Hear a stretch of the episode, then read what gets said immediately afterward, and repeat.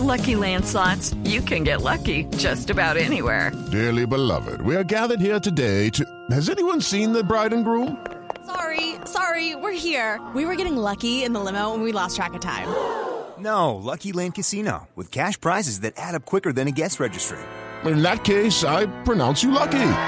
Play for free at LuckyLandSlots.com. Daily bonuses are waiting. No purchase necessary. Void were prohibited by law. 18 plus. Terms and conditions apply. See website for details. Giovanni Quiroz, Alberto Calle, Julio Salgado, Gildardo Jiménez, Jair Castro, Jorge Balaguera, Elkin Salas, Giovanni Monroy y José Bertel. Son las nueve víctimas mortales que dejó el desplome del puente Chirajara hace un año. ¿En dónde están los responsables? ¿Cómo avanzan las investigaciones? Mañanas Blue acompaña a estas nueve familias que claman justicia.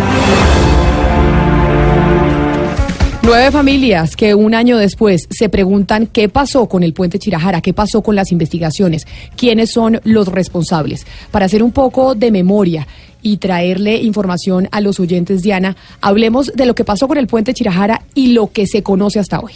Pues Camila, eh, hace un año, precisamente mañana, se cumple un año 15 de enero, eh, antes del mediodía se produjo la caída súbita del viaducto de Chirajara que conduce de Bogotá a Villavicencio y que le causó la muerte a nueve trabajadores de la obra. Comenzaron las especulaciones acerca de lo sucedido, por lo que el concesionario Coviandes, encargado de la obra y gerenciado por Alberto Mariño, contrató algunos estudios para tratar de esclarecer lo sucedido. En algunas publicaciones de prensa se conoció el resultado de los de lo que según ellos había pasado y fue un informe entregado por una firma estadounidense que aseguró que los errores en el diseño fueron los que provocaron el colapso. El encargado del diseño de la obra, que nos costó a los colombianos 72 mil millones de pesos, fue el ingeniero Héctor Urrego Giraldo, gerente de la empresa Área Ingenieros Consultores SAS. El mismo que diseñó el puente de Isgaura, que recordará usted, Camila, eh, resultó en forma de acordeón. Ese informe estadounidense de Chirajara también descartó que se hubiera presentado fallas en los materiales y una hipótesis que había planteado precisamente Héctor Urrego, el, diseñado, el diseñador de ese puente, que decía que tal vez había sido un problema sísmico y no fue así. También descartó ese informe que se hubiera presentado algún tipo de movimiento eh, telúrico o que hubiera sido por causa del viento, por lo que es un, un Puente colgante. un puente colgante. El informe también descarta que la cimentación del puente fuera el problema. Entonces, ya después de descartar todos esos problemas, eh, nosotros también conocimos un informe que realizó una firma mexicana y del que poco se habló, eh, la firma Preesfuerzos S.A. Diez días después del desplome hizo un informe y ahí concluye que el problema lo causó una viga una viga que se había hecho de forma muy flaca, según los ingenieros, muy delgada, fue lo que hizo que no soportara el puente el peso que traía y mejor dicho, lo que dicen ellos es, si bien es cierto fue una falla de diseño, es una falla de diseño que no pudo haber pasado porque la experiencia de los diseñadores debían ser muy grandes para este tipo de puentes. O sea, ¿cómo hacen una viga más delgada de lo que deberían haberla hecho y que a simple vista se veía que no iba a soportar el peso del, del puente? Em, O sea que sí fue un problema de diseño, fue un problema de ingeniería, básicamente. Fue un problema Lo que pasó con el Chirajara. Sí, hoy no es claro, Camila, ni cuánto costará la obra definitiva, ni cómo eh, van las investigaciones de la Fiscalía, que había enviado, enviado las pruebas al Centro Internacional de Métodos Numéricos de, la, de Ingeniería de la Universidad eh, Politécnica de Cataluña. Se suponía que esos resultados llegaban en septiembre y que nos iban a decir a todos qué había pasado exactamente con el puente. La Fiscalía no se ha pronunciado todavía al respecto. Y en octubre, la concesionaria Coviandes anunció que adjudicó la contratación del nuevo puente a un concesionario colombo-francés, que en 27 meses entregará la obra. O sea, el nuevo puente nos lo entregarían en 2021. Pues vamos a hablar precisamente con Luis Klein. ¿Quién es Luis Klein? Es el presidente de la ANI, de la Agencia Nacional de Infraestructura, que es la autoridad en esta materia. Doctor Klein, buenas tardes, muchas gracias por estar con nosotros aquí en Mañanas Blue. Bienvenido. Buenas tardes, Camila. Muchas gracias. ¿Y quién mejor que usted para contarnos, después de un año que se cumple mañana de esa tragedia del puente Chirajara, qué ha pasado? Finalmente ya tenemos el eh, costo de lo que le costó a la nación, a Colombia, lo que pasó con ese puente Chirajara. ¿Usted nos puede hacer un resumen de la situación del puente? Bueno, lo importante es que esta es una, una situación que le damos en el gobierno actual, es una situación que venía del pasado. Eh, cuando nosotros llegamos, pues no existía el puente, ya, ya había sucedido este desafortunado accidente. Eh, y, la, y la misión, digamos, que, se, que hemos, hemos establecido en este gobierno es concluir y sacar adelante los proyectos. Entonces, como parte de este proceso, eh, llegamos a un acuerdo con Coviandes para que entregara una compensación y siguiera adelante con el nuevo puente. Lo importante desde nuestro punto de vista es que el nuevo puente está ahora en construcción y el próximo año, al final del próximo año, este puente va a poder ser puesto en servicio. Pero ¿qué sanción se le dio a Coviandes por la caída del puente? Cuando una empresa de infraestructura que licita con la nación, doctor Klein, le pasa semejante tragedia, ¿tiene algún tipo de sanción además eh, de la económica, de no poder seguir haciendo el puente, sino que la tenga que hacer otra empresa o que no pueda volver a contratar? ¿Existe ese, ¿Existen ese tipo de sanciones en Colombia? Bueno, como concesionario, el, como digamos como la figura, la figura es una, una concesión. El concesionario pues tiene la responsabilidad de hacer unas obras bajo unas determinadas especificaciones y digamos que la responsabilidad de los problemas que enfrenta durante el proceso son de ellos. Con lo cual el nuevo puente va a ser eh, naturalmente asumido en costo total de por ellos y ellos van a pagar eh, una compensación por el retraso de la obra, la compensación por ahora es de 8.300 millones de pesos, eh, eso es equivalente pues a la multa que se generaría por el retraso en la entrega de la obra, van a asumir el costo de la interventoría adicional que fue contratada exclusivamente para este puente por 3.000 millones de pesos y algunos otros gastos legales que suman 120 millones de pesos. Esto ya lo asumió la, el concesionario, y, pues digamos que es un dinero que ya está ahí. Adicionalmente, eh, la ANI está siguiendo un proceso sancionatorio por prejuicios, por la diferencia en el gasto en CAPEX, la diferencia en el gasto en OPEX eh, y algunos otros impactos socioeconómicos que, la, que están en el proceso de valoración. Doctor Klein, tengo entendido que en cada extremo del puente contrataron una empresa distinta y los dos tenían que llegar como a la mitad del puente eh, y un, es, un pedazo de eso es el que se cae y el otro tuvieron que eh, implosionarlo. Hace, hace un tiempo explotó básicamente. En ese, en ese orden de ideas, cómo funciona el tema de las responsabilidades para ese tipo de cosas y se lo pregunto básicamente es en cuestión de plata, porque si bien es cierto, a uno se le cayó, al otro se lo tumbaron y de pronto el pedazo que estaba haciendo lo estaba haciendo bien. Ahí cómo quedó el arreglo económico y si y la pregunta es si pierde el país o no pierde plata por eso que le pasó a ese constructor. No, la, digamos la concesionaria, eh, que es la encargada pues, de, de subcontratar la construcción, la concesionaria es la que responde frente a la ANI como uno solo. Ah, ok. Y también en ese orden de ideas, eso quiere decir que la construcción em, se la quitan a ese a ese constructor así lo haya hecho bien hasta el momento, así hubiera sido también una víctima, porque la obra tenemos entendido la va a hacer una firma francesa. El concesionario decidió eh, en un proceso pues diferente eh, contratar un nuevo constructor, que es esta firma francesa que usted menciona. Doctor Klein, ahora yo no sé si usted escuchó la promoción que teníamos recordando a las víctimas del puente de Chirajara. En cabeza del Estado colombiano, ¿en qué va la, reparación a esas víctimas, a esos familiares que perdieron a alguien en la construcción de ese puente Chirajara? Porque estamos hablando de sanciones económicas y a veces se nos olvida que es que ahí se perdieron vidas y eran trabajadores que, están, que estaban ahí construyendo el puente. ¿Qué ha pasado por parte del Estado y la reparación a esas víctimas?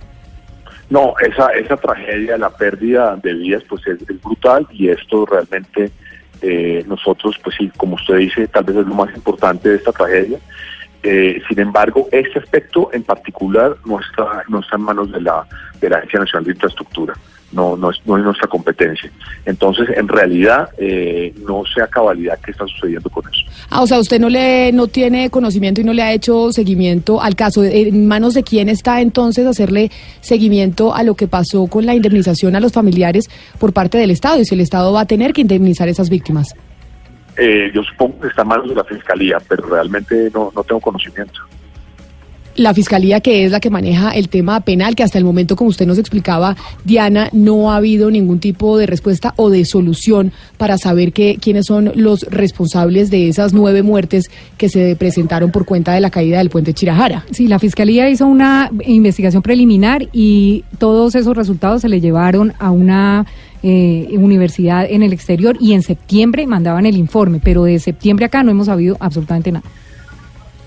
El doctor el tema de las indemnizaciones patrimoniales frente y de cara a las víctimas, no sé si existe acaso una transacción de la concesionaria con las víctimas o las víctimas han interpuesto, por ejemplo, acciones de reparación directa. ¿Sabemos algo de eso? Yo pienso que esa es una responsabilidad de la concesionaria, pero la verdad es que tampoco tengo datos precisos sobre qué más ha sucedido con eso. Pero eso realmente, como, como funcionan estos esquemas de concesión, es que la concesionaria es responsable frente a los trabajadores, frente a todos los contratos que haga, eh, etcétera. Se dice que el tema de la implosión al, al otro pedazo del puente eh, podría, director, afectar en gran medida el, el terreno donde se va a construir el nuevo puente. ¿Eso es así o no tenemos de qué preocuparnos? Nosotros entendemos que no hay preocupación, entendemos que el, los diseños del nuevo puente son los adecuados y que el procedimiento que se está utilizando para construirlo es el, es el procedimiento idóneo. Eh, eso es lo que nosotros entendemos como Agencia Nacional de Infraestructura. Pues doctor Klein, queríamos contar con la respuesta suya y su conocimiento sobre lo que ha pasado con el puente Chirajara. La conclusión entonces es que frente a las víctimas es la Fiscalía la que debe dar la respuesta y que al final al Estado, dígame si lo entendí bien, colombiano, no le costó absolutamente nada porque es el concesionario el que tiene que responder por los dineros. Así es, al Estado colombiano no le costó absolutamente nada. Y que no hay sanción para el concesionario, a pesar de que haya tenido este error o se le haya caído el puente, que todavía no tenemos claridad exactamente por qué se cayó. No existe en Colombia una legislación que sancione a un concesionario cuando esto le sucede. No, por supuesto que hay un proceso sancionatorio por los retrasos en la, en la entrega de la obra. Eh, el proceso sancionatorio está en firme y el, y el, eh, el concesionario ya ha pagado a título de compensación, eh, 8.300 millones de pesos por los retrasos. Eso es eh, similar a la multa que, que, recibiría por los retrasos. Ha asumido el costo de la intervención adicional, que son 3.000 millones de pesos, eh, y otros costos legales por 120 millones de pesos.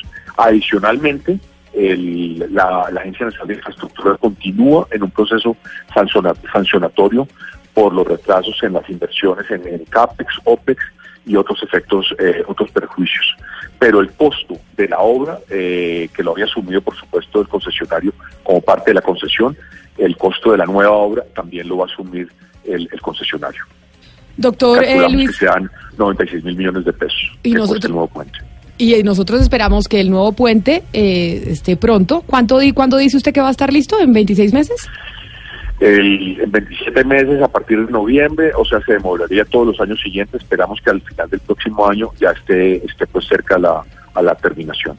Pues doctor Luis Klein, presidente de la Agencia Nacional de Infraestructura, gracias por haber estado con nosotros aquí en Mañanas Blue. Seguimos en contacto porque seguramente hablaremos del, del puente Chirajara porque todavía faltan muchos años para que el puente esté listo y que no vayamos No, a tener otro problema de infraestructura como el que ya vivimos.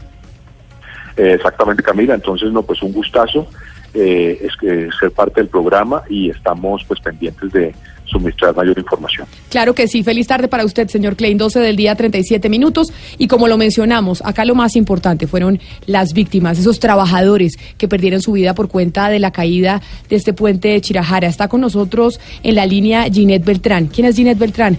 Ella es hija de Jorge Beltrán, quien fue una de las personas que falleció en ese puente de Chirajara. Ginette, bienvenida a Mañanas Blue. Gracias por estar con nosotros. Muy buenas tardes, muchísimas gracias por la invitación. Se cumple mañana un año, lamentablemente, de lo que sucedió con el puente Chirajara y, pues, en- entre otras, con su papá. Usted, ¿por qué no nos da un poco de luces de cuál ha sido el acompañamiento del Estado, del concesionario? ¿Se les ha indemnizado? ¿No se les ha indemnizado? ¿Qué les ha dicho la Fiscalía? ¿Qué ha pasado con la historia de ustedes, las víctimas? Bueno, pues la verdad hasta el momento eh, la empresa constructora Gisaico pues respondió por lo que la parte legalmente que a ellos le correspondía, lo que es la pensión, la entrega de cesantías que pues mi papá tenía en su momento, eh, una póliza que manejaban los trabajadores, pero hasta ahí.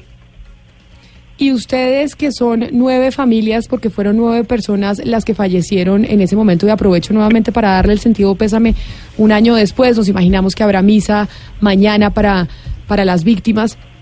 ¿Ustedes han tenido eh, algún tipo de contacto con la Fiscalía? Porque entiendo que también hay un proceso penal para encontrar la responsabilidad penal de lo que pasó con eh, la- los nueve trabajadores del puente. Eh, pues con la fiscalía sí, no. Sinceramente no me, pues nos ha contactado pronto para un examen psicológico que se rutinariamente y eso, pero no más. ¿Ustedes activamente han intentado algún tipo de proceso ante el Estado colombiano, ante el concesionario, o simplemente se, limitaron a recibir lo que por ley les correspondía, que dice la empresa tenía que entregarles, el tema de las cesantías, la pensión y demás? Eh, no, señora, nosotros eh, pusimos un abogado y ya se le estableció una demanda al Estado, a la constructora y a la concesionaria. Pero pues hasta el momento ellos, dime. ¿Ese abogado lo representa solo a su familia o representa a las familias de las nueve víctimas del puente? Solo a mi familia. Y el abogado lo que les dice es que ese proceso en qué va. Bueno, hasta el momento se puso, se interpuso ya la demanda, ya hubo una, una cita de conciliación, pero o sea, todos se negaron. El Estado, la y todo el mundo dijo que no, que ellos no eran responsables. Eh, señora Beltrán, ¿qué tipo de compensación o reparación están esperando ustedes o han hablado con el abogado? ¿Me repites, por favor?